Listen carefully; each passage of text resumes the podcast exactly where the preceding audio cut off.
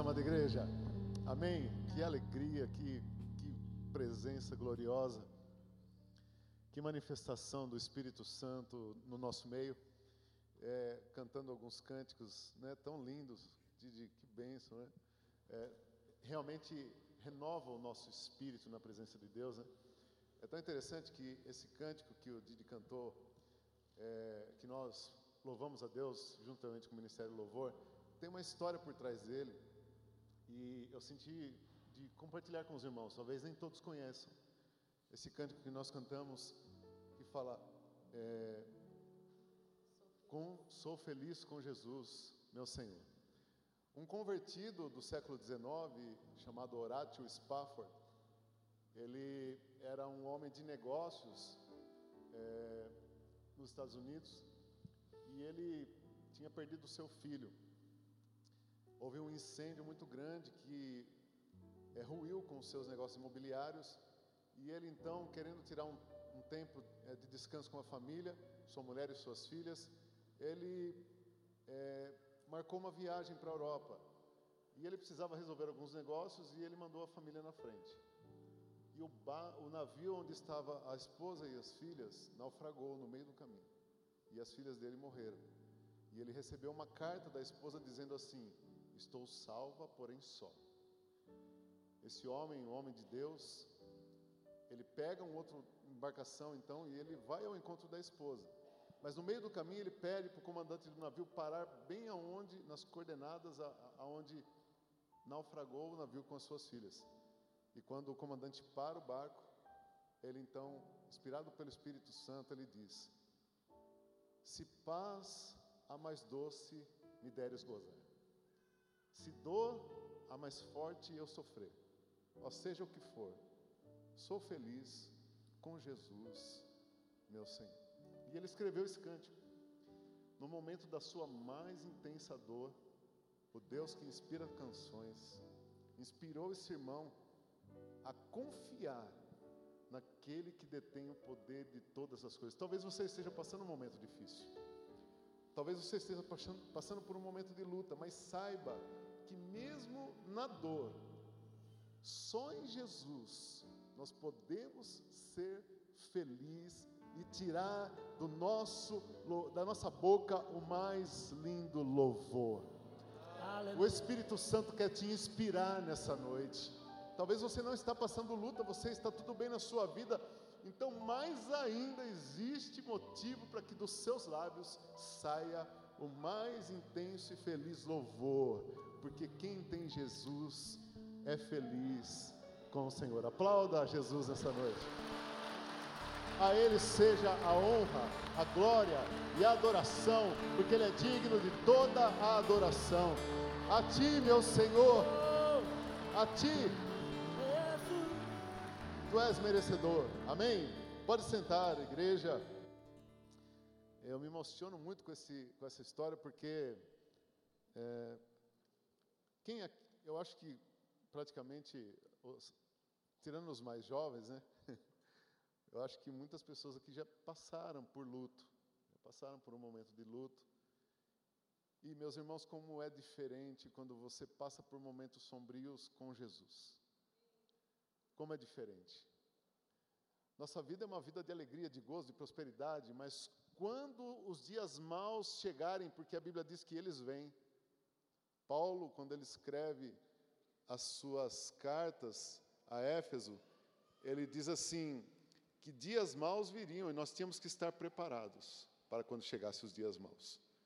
E quando o dia mau vem e nós estamos equipados com a armadura de Deus, nós passamos vitoriosos, nós passamos celebrando, nós passamos adorando ao Senhor dos Senhores. Amém, igreja? Abra sua Bíblia comigo então, com essa alegria no teu coração no livro de Atos dos Apóstolos, capítulo 2. Nós vamos ler dos versos 22 ao 36.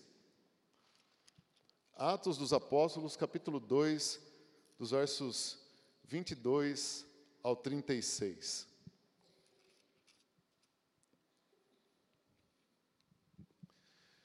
Louvado seja Deus.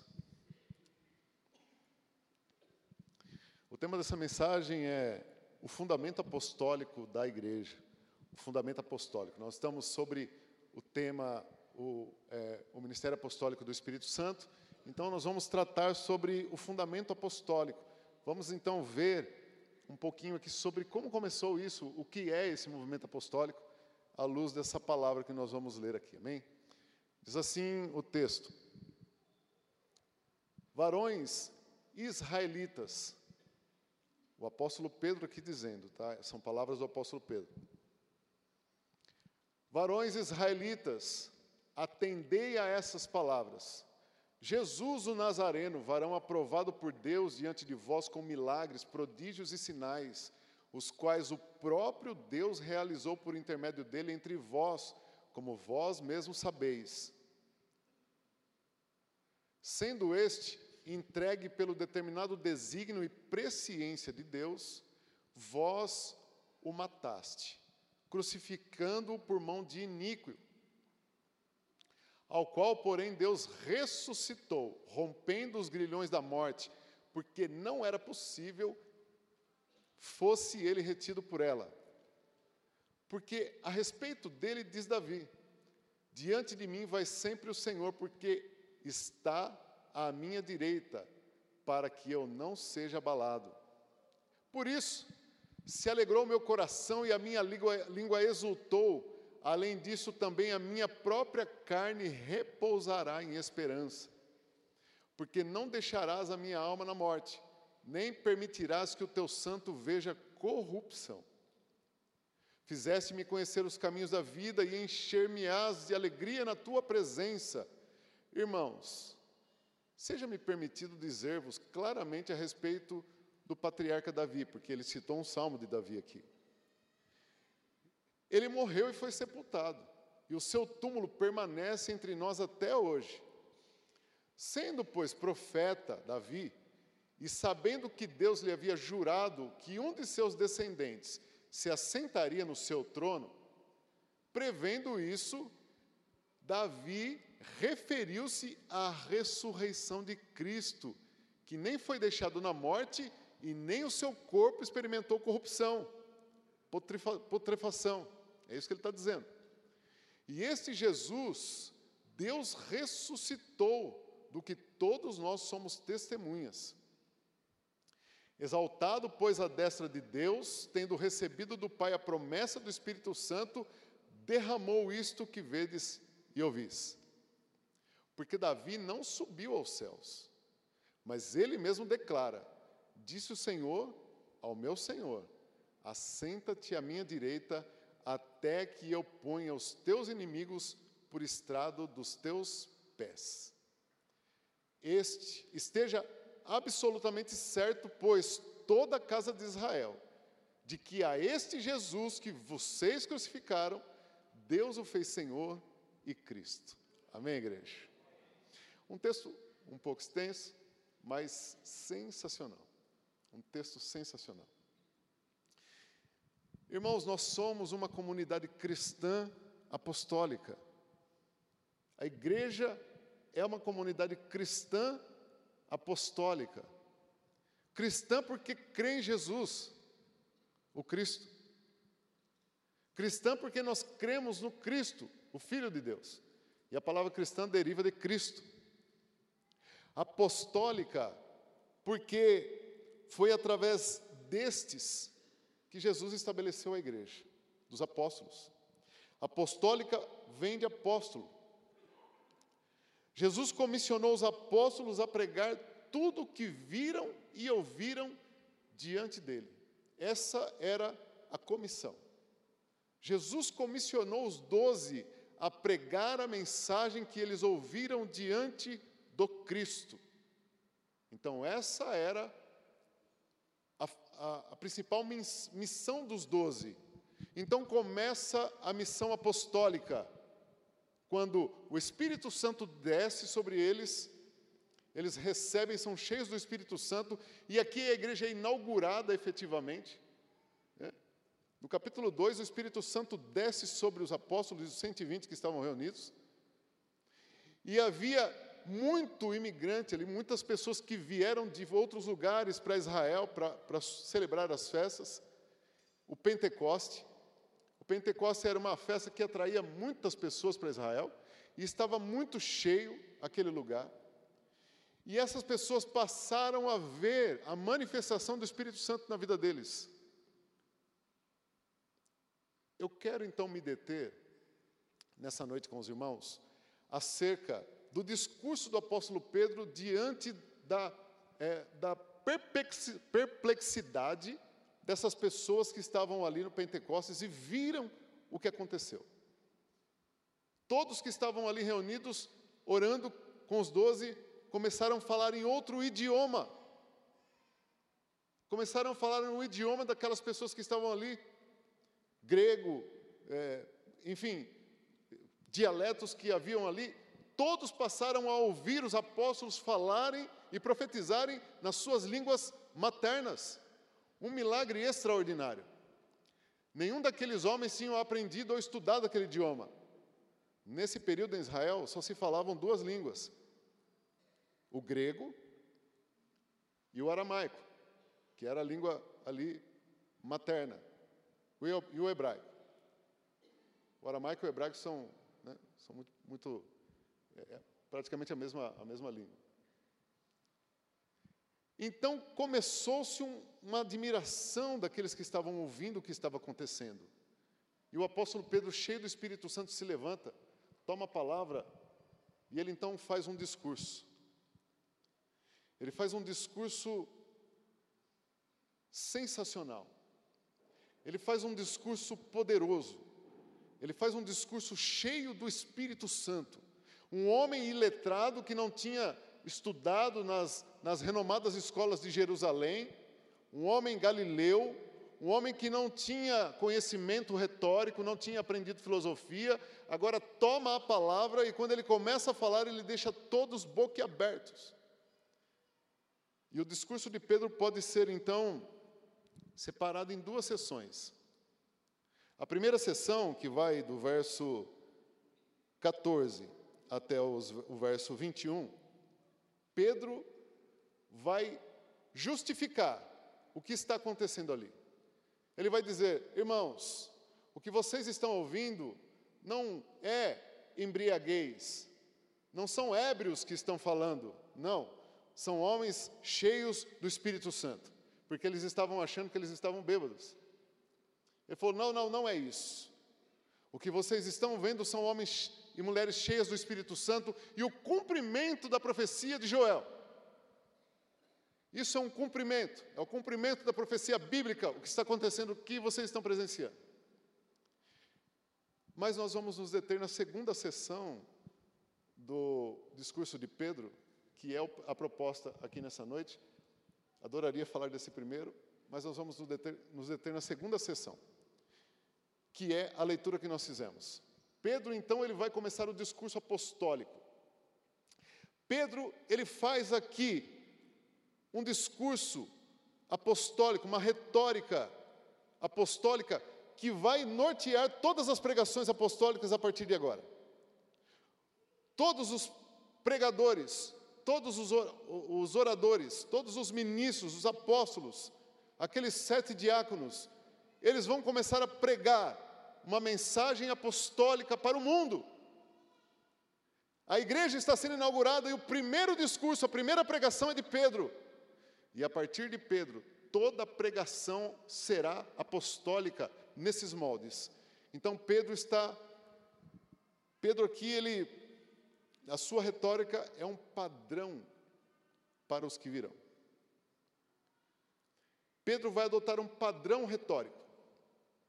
E vocês vão ver, à medida que a gente avança na leitura bíblica, a gente pode observar que esse padrão retórico, ele vai aparecer de novo na segundo, no segundo discurso de Pedro, ele vai aparecer na pregação de Filipe, ele vai aparecer na pregação de Paulo, capítulo 13, capítulo 19, capítulo 20, nas cartas de Paulo, a mesmo, o mesmo padrão retórico. Eu chamo isso de pregação apostólica. A pregação apostólica que nós vemos na Bíblia, eu quero parar aqui e fazer um parênteses. Pastor Jonas, podíamos até ir embora depois da sua pregação. Jonas, uau, muito bom. Muito bom. E eu, eu amei muito ouvir isso. E nós estamos vivendo dias difíceis, amada igreja. A sutilidade que o diabo tem usado para poder enganar e endurecer os corações e cegar o entendimento das pessoas acerca de Cristo tem sido sagaz, tem sido sutil e tem passado desapercebido até pelas famílias mais piedosas da nossa geração. Famílias que amam Jesus e piedosas estão sucumbindo a essa atração é, virtual essa distração virtual, a ponto de as pessoas não conseguirem mais entender uma ministração, uma pregação apostólica. A pregação apostólica ela se torna chata, a pregação apostólica ela se torna é, desprezada, porque as pessoas estão acostumadas aos manipuladores de mente, aos manipuladores de palavra, aos manipuladores de discurso, a pregarem discursos palatáveis, discursos agradáveis, e não a verdade. Isso é um fato. E isso me alegra ouvir, porque nós estamos realmente numa igreja que tem prezado por essa verdade. Ouvindo o meu pastor dizer isso, eu me alegro. Me alegro demais. Estamos vivendo dias difíceis, igreja. Fecha o parênteses e volto para cá. E nós vamos então ver nessa pregação apostólica justamente isso. Uma pregação que tem três fundamentos ou três elementos fundamentais da fé cristã. Está aqui na pregação de Pedro. Três elementos fundamentais para a fé cristã estão contidas nessa pregação que vai depois tomar forma na, nos lábios de Paulo, de Filipe e de Pedro e de todos aqueles que pregarem após ele. Todos, você pode ler depois, eu vou dar as referências, todos vão manter o mesmo padrão retórico. Todos. Eu quero então começar com o primeiro ponto da mensagem de Pedro que nós lemos aqui. A mensagem de Pedro que nós lemos, se você prestou bem atenção, ela é cristocêntrica. A mensagem de Pedro começa falando de Cristo, no meio fala de Cristo e termina falando do Cristo. É uma mensagem cristocêntrica. Toda mensagem que não tem Cristo como centro, ela pode ser bonita, ela pode ser agradável, mas ela não tem nada a ver com a mensagem da cruz apostólica que salva, que redime e que transforma o homem. Porque Cristo é o centro da mensagem transformadora que vai salvar a sua família, a sua vida, a sua casa e vai mudar essa nação. Cristo é o centro da palavra. Pode ser bonita, igreja. Pode nos deixar até admirados com o domínio da palavra. Pode até ser uma autoajuda. Mas não é uma autossalvação. Porque salvação é só no nome, é só no nome daquele que morreu e ressuscitou. Salvação só no nome de um, e é Jesus Cristo, esse morto e ressuscitado. Pedro, então, ele começa o seu discurso. E ela vai ser cristocêntrica. No verso 22, Pedro diz assim: Israelitas, se eu não me engano, eu anotei na NVI aqui, tá? Se estiver um pouco diferente. Israelitas, ouçam esta palavra. Jesus de Nazaré foi aprovado por Deus diante de vocês por meios de milagres, maravilhas, sinais que Deus fez entre vocês por intermédio dele, como vocês mesmos sabem. Pedro afirma que Jesus é o Messias, o libertador. Quando ele diz assim, varão aprovado por Deus, ele está dizendo para o judeu que está ouvindo ele: Jesus é o Messias. Ele é o Messias aprovado por Deus. Ele é o enviado de Deus, ele é o santo de Deus. Mas Pedro não somente diz isso, ele prova isso. E ele cita: ele é aprovado por Deus diante de vocês por meio de milagres, maravilhas e sinais que Deus fez entre vocês por intermédio dele. E ele reforça: como vocês mesmos sabem. O que Pedro está dizendo aqui? Jesus é aprovado não porque eu falei. Jesus é o Messias não porque alguém falou. Jesus é o Messias porque ele é o cumprimento da profecia de Isaías, que disse que ele viria, curaria os enfermos, abriria os olhos do cego, ele evangelizaria, ressuscitaria mortos. Este é o Cristo. E o que eu aprendo com a pregação de Pedro aqui é que Jesus não é curandeiro. Jesus não é curandeiro. Jesus não veio somente para que a cura acabasse em si mesma. Não. Jesus é poderoso, é um homem poderoso em milagres, mas não é curandeiro. Os milagres não é o evangelho, os milagres não acabam em si mesmo, os milagres não é a salvação. Pelo contrário, o milagre é o atestado, é a afirmação de que ele é o Cristo de Deus. O milagre atesta que ele é o Cristo. O milagre testifica que Ele é o Cristo. O milagre é o holofote que projeta Jesus, dizendo: Este é o Filho aprovado de Deus. E muitas pessoas em Israel, e até hoje, estão atrás do milagre do Cristo, não do Cristo dos milagres. Porque acham que Jesus é curandeiro. Muita gente vem à igreja ou vai atrás de alguma de alguma igreja buscando o Cristo curandeiro. Ele é poderoso? É. Ele faz milagre? Sim. Mas o objetivo de Cristo não era curar os enfermos. O objetivo de Cristo, vou repetir, não era curar enfermos. Vocês já passaram em algum empreendimento imobiliário? E quando de longe você vê aqueles holofotes assim, né? Aquelas luzes refletindo, aqueles canhão, canhões de luz. Você vê o canhão de luz, mas você não fica admirado pelo canhão de luz. Você fica curioso para saber o que tem lá, é ou não é? Você fala, nossa, que legal, o que será que tem lá? Ninguém fica olhando o canhão de luz falando, nossa, que bacana. Poxa, olha, olha que sensacional isso. Não. Você quer saber o que está acontecendo lá. Assim eram os milagres em Jesus. Jesus levantava um paralítico aqui, Obviamente que por amor ao paralítico, obviamente que por amor a Israel, obviamente que por amor àquela nação tão sofrida. Mas o objetivo não era em si o milagre, era despertar, era chamar a atenção. Porque quando as multidões chegavam para saber o que está acontecendo, ele falava: Senta agora que eu vou pregar. Senta agora que vocês vão ouvir uma palavra de vida.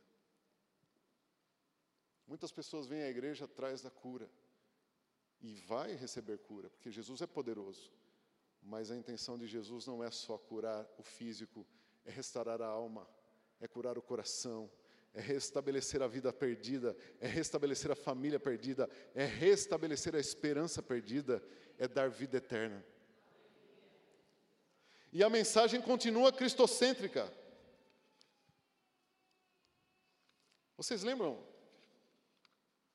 daquela passagem em que dez leprosos foram curados. Jesus cura dez leprosos. Quantos voltam? Se essa proporção for a proporção da, da igreja, misericórdia. Vocês estão entendendo? Dez foram curados. Nove foi embora satisfeito com o pacote do milagre. Só um entendeu o que de fato aconteceu ali. Só um.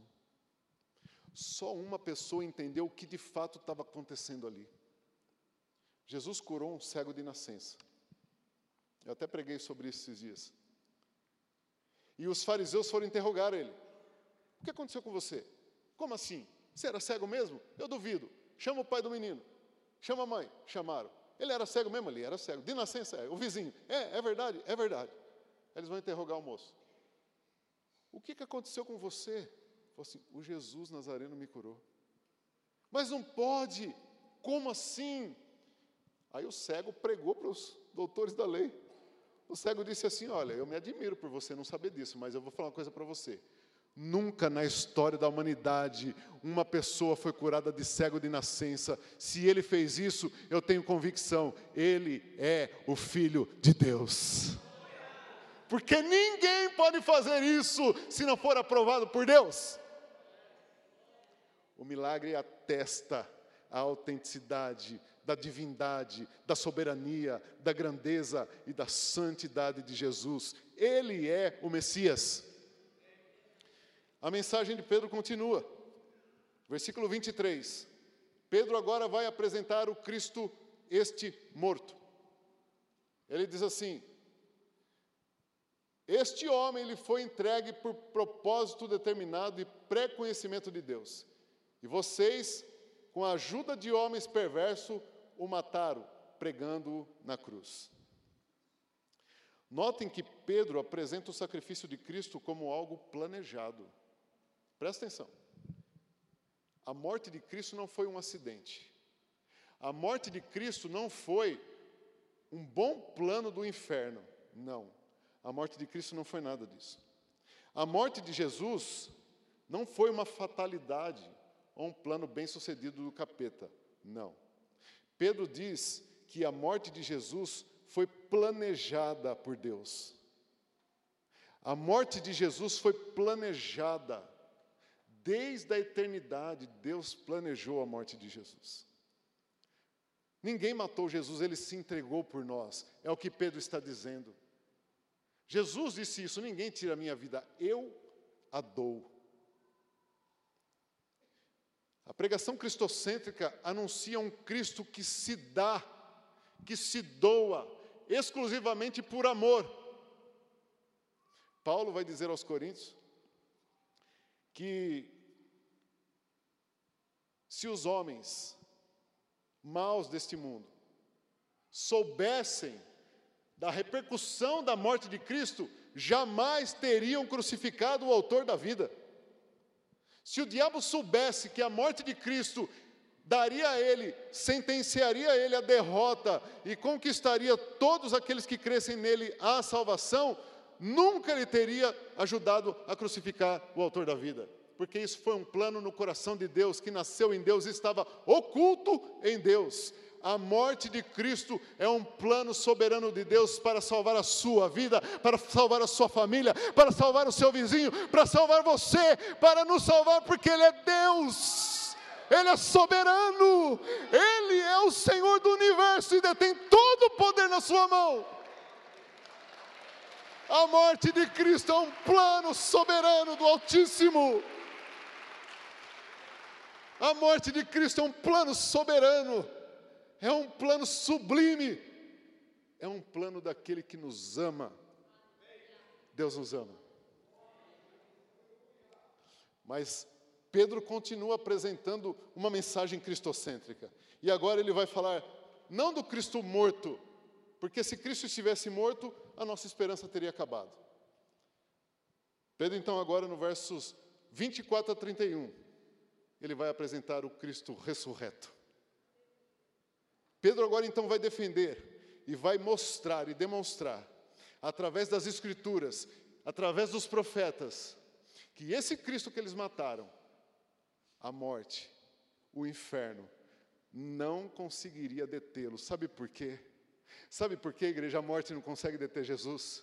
Porque a morte não consegue deter o autor da vida, porque Jesus é a própria vida. O inferno não consegue segurar a vida. Então, no terceiro dia, Jesus, ele ressuscita. E Pedro vai demonstrar isso através do Salmo, Salmo, se eu não me engano, 16, dos versos 8 a 11. E é linda a pregação de Pedro. Um homem sem letra, um homem sem conhecimento, mas cheio do Espírito Santo, porque igreja, eu vou dizer uma coisa para você: se você tem o Espírito Santo e tem uma Bíblia, Deus vai te dar as mais profundas revelações da Sua palavra, da Sua verdade, para que você pregue, para que você persuada e para que você conquiste corações de almas perdidas.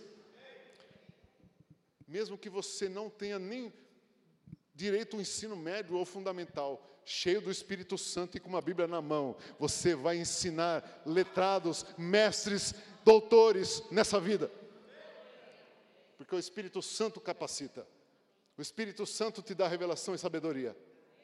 E é o que está acontecendo aqui com Pedro. Salmo 16? Deu tchutchu? Vamos ler então Salmo de número 16, dos versos 8 a 11.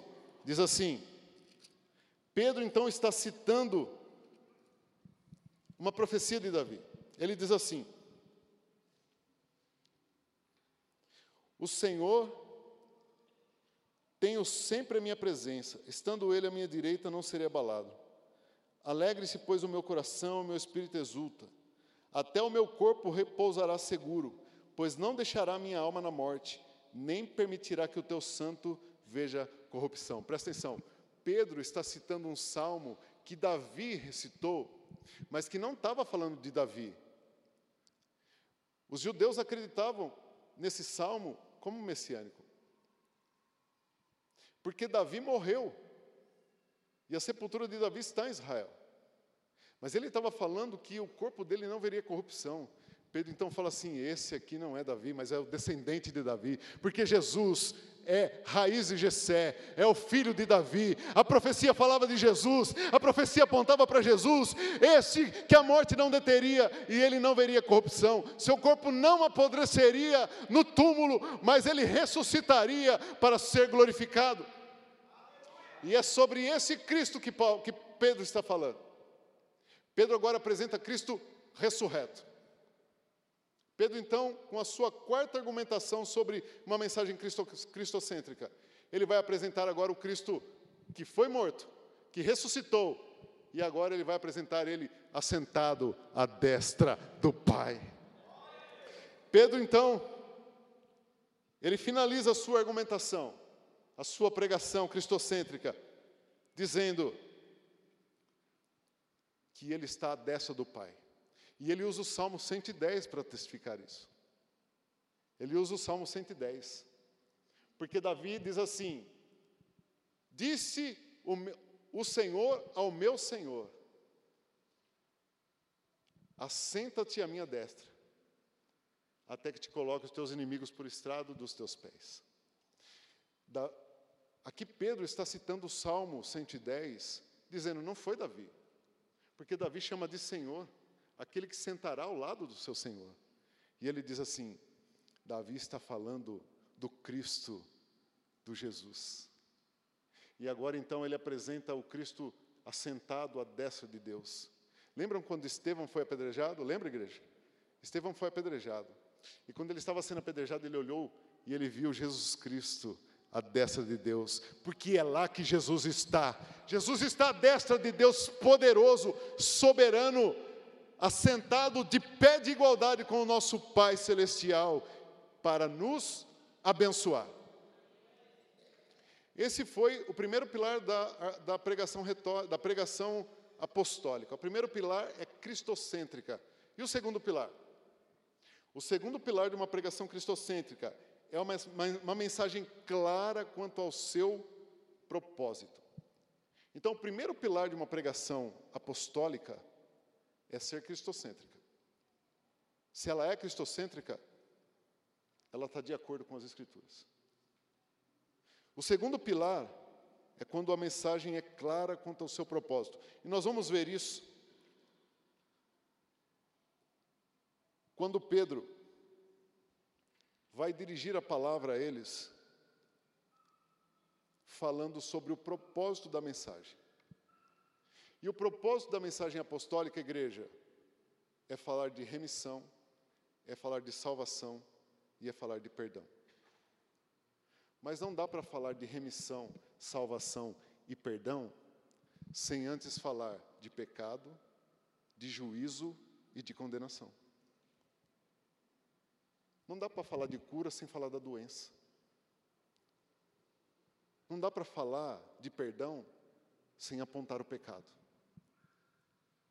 Não dá para falar de salvação sem mostrar que existe condenação. Presta atenção nisso. E Pedro vai fazer isso, sem rodeio. Pedro vira para os judeus e diz assim: Vocês mataram Jesus. Vamos ler? Vamos ler o texto? Atos dos Apóstolos, verso 23. Com todo amor Porque a mensagem ela é pregada e ela é verdadeira, mas o fio condutor da mensagem é o amor. Pedro aqui ele não está acusando literalmente. Pedro aqui não está com ressentimento dos judeus apontando o dedo para eles. Não. Não, porque Pedro está cheio do Espírito Santo, mostrando para eles que eles têm pecado e que o pecado deles é este.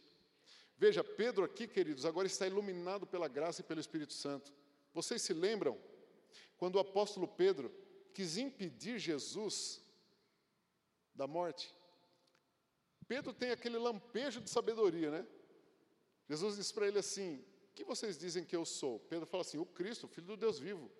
Jesus fica admirado, fala: Uau, foi Deus quem te revelou isso. Mas logo em seguida ele derrapa, né? Jesus fala assim: Eu vou ser morto, eu vou ser. Pedro fala: Não, não, não, Senhor, não, não, não, não, peraí, peraí, peraí. Tem misericórdia de ti mesmo. E Jesus fala assim: Para trás de mim, Satanás. Sabe por quê? Pedro não tinha entendido a necessidade da morte de Cristo. Mas agora, cheio do Espírito Santo, iluminado pelo Espírito, ele entende e ele apresenta o Cristo morto pelo desígnio de Deus. Entende? Então Pedro aqui não está acusando os judeus. Ele não está ressentido, jogando, lançando em rosto aos judeus de jeito nenhum.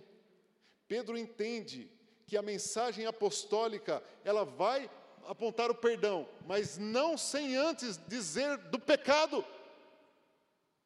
É necessário conhecer e saber dos nossos pecados. É necessário reconhecer e entender que nós somos pecadores. E Pedro faz isso, ele diz assim: vocês mataram Jesus, vocês crucificaram o autor da vida. Pedro ele é muito claro quanto à mensagem. O apóstolo Paulo, em 1 Coríntios capítulo 15, se for possível nós lermos. Vê se eu anotei essa,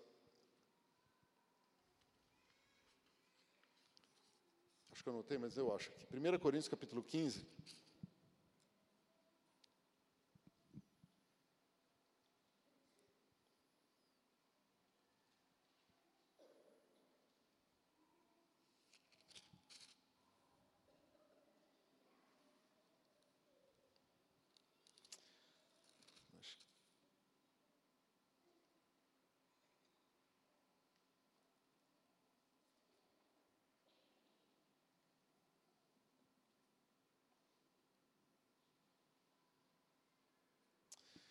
Queridos, eu não anotei a, a referência, mas Paulo vai dizer que os nossos pecados mataram Jesus. O mestre, pastor João, se achar a referência, me ajuda. O apóstolo Paulo vai dizer que os nossos pecados é que mataram Jesus. 15:3. Obrigado, Fábio. 1 Coríntios capítulo 15, versículo 3. Antes de tudo vos entreguei o que também vos ensinei, é isso mesmo. Que Cristo morreu pelos nossos pecados, segundo as Escrituras. Presta atenção aqui, igreja, porque é muito importante isso. Essa é a mensagem apostólica. Os judeus executaram, juntamente com os romanos, o autor da vida, mas os nossos pecados também ajudaram a fazer isso. É bem verdade que Deus planejou a morte de Cristo, mas isso não seria necessário se nós não tivéssemos pecado. Cristo não precisaria ter morrido se o primeiro homem, o primeiro Adão, não tivesse pecado. Os nossos pecados sentenciaram o autor da vida. Foram os nossos pecados. E todas as vezes que nós cedemos e nos submetemos a autoridade do pecado, o sangue de Jesus verte na cruz. Porque os nossos pecados mataram Jesus. E quando nós tomamos consciência disso, e quando nós entendemos que os nossos pecados cravam nas mãos e nos pés de Jesus aquilo que seria a sentença de morte dele, isso precisa causar em nós uma transformação porque a mensagem apostólica é essa. Jesus preparou os doze apóstolos para levar essa mensagem. Deus nos ama O Senhor nos ama. Ele nos criou em amor para vivermos em harmonia, num lugar de gozo, no paraíso. O pecado nos separou, mas Ele não nos abandonou na nossa própria sorte. Ele preparou o seu próprio filho. O seu próprio filho. Porque na lei está escrito que sem derramamento de sangue não há remissão. Era necessário que alguém morresse, o justo pelo injusto. E o quarto pilar, então, da pregação apostólica, meus queridos, perdão, o terceiro pilar, é um resultado esperado quando a pregação é apostólica. Abra sua Bíblia comigo em Atos 2. O terceiro pilar é o resultado. Se eu prego uma mensagem cristocêntrica, se eu prego uma mensagem objetiva, os nossos pecados fizeram isso com ele. Eu apresento Cristo, eu apresento o resultado da morte e da ressurreição de Cristo. Eu exponho o que, o que causou a morte de Cristo. O resultado é esperado. E isso está em Atos dos Apóstolos, capítulo 2, na nossa leitura. Vou achar aqui. Verso 36. E, verso 37, perdão. Verso 37 diz assim: Ouvindo eles, ouvindo eles estas coisas, compungiu-lhes o coração. Na NVI diz assim: eles ficaram aflitos de coração. Ouvindo isso, houve uma aflição no coração dos ouvintes. Pedro anuncia o Cristo aprovado por Deus, testificado por milagres. Pedro anuncia o Cristo morto, o Cristo ressurreto, o Cristo poderoso, e diz: foram os nossos pecados que fizeram isso com ele. O resultado é esperado. Uma aflição do coração daqueles que são sensíveis à voz de Deus e entendem a mensagem. O que, o que o Cristo espera disso é arrependimento. O resultado de uma mensagem apostólica é arrependimento. O resultado de uma consciência de quem entende que o Filho de Deus, o justo de Deus, o santo do Pai, aquele em quem não se achou pecado, despiu-se da sua glória, veio à terra, menor do que os anjos se fez, morreu numa cruz, sangrou até a última gota, por amor a mim e a você, pelos nossos nojentos pecados. Isso tem que gerar arrependimento. Não há um justo, ninguém aqui teria direito a isso, nenhum de nós tem, nossas obras não nos justificam, nós não somos dignos disso, mas mesmo assim, Ele nos amou. Sangrou até a última gota, até sair água, por amor a mim e a você. O resultado disso tem que gerar arrependimento eu tenho que me arrepender dos meus nojentos pecados. Eu tenho que ter nojo da podridão dos meus pecados. Eu tenho que desejar expulgar da minha vida os meus pecados. Então, esses homens aqui no verso 37, ouvindo eles essas coisas, compungiu-se-lhes o coração e perguntaram a Pedro: e aos demais apóstolos: O que faremos, irmãos? Essa é a pergunta. Igreja, essa é a pergunta. Diante do Autor da vida, sabendo que Ele me amou e se entregou por mim, tendo consciência dos meus pecados, o que eu faço agora? Pedro então olha para eles e diz: Irmãos, Irmãos, respondeu Pedro, arrependei-vos, cada um de vós, arrependam-se de verdade, sinta nojo do pecado, arrependa-se, arrependei-vos, cada um de vós seja batizado em nome de Jesus, para a remissão dos vossos pecados. Aqui então vem o benefício da cruz. Pedro então conclui dizendo: tudo isso tem benefício. Tudo isso tem benefício. Se você se arrepender diante dessa mensagem apostólica, você será perdoado de todos os seus pecados, não é de um ou de outro, não importa o que você fez, você será perdoado de todos os seus pecados, todos os seus pecados são apagados, você se torna uma nova pessoa, uma nova criatura. Quem quiser te acusar, pode te acusar, porque nos céus, nos registros de Deus, não há uma acusação contra a sua vida, você é nova criatura. Esse é o benefício da cruz.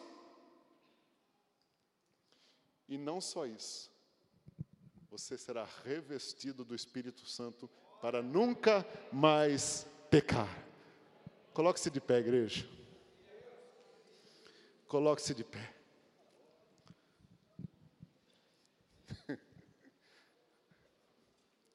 Esse é o Cristo. Esse é o Cristo Paulo. Esse é o Cristo que nos salvou. Esse é o Cristo que nos tirou da lama. Esse é o Filho de Deus. Esse é o ungido do Pai. Esse é aquele que nos deu vida quando estávamos mortos nos nossos delitos e pecados. Essa é a mensagem apostólica. Vocês vão ver Paulo falando isso, Felipe dizendo isso, João dizendo isso, porque essa é a mensagem apostólica. Essa, esse é o ministério apostólico do Espírito Santo. Feche os seus olhos, igreja. E eu quero convidar você que nessa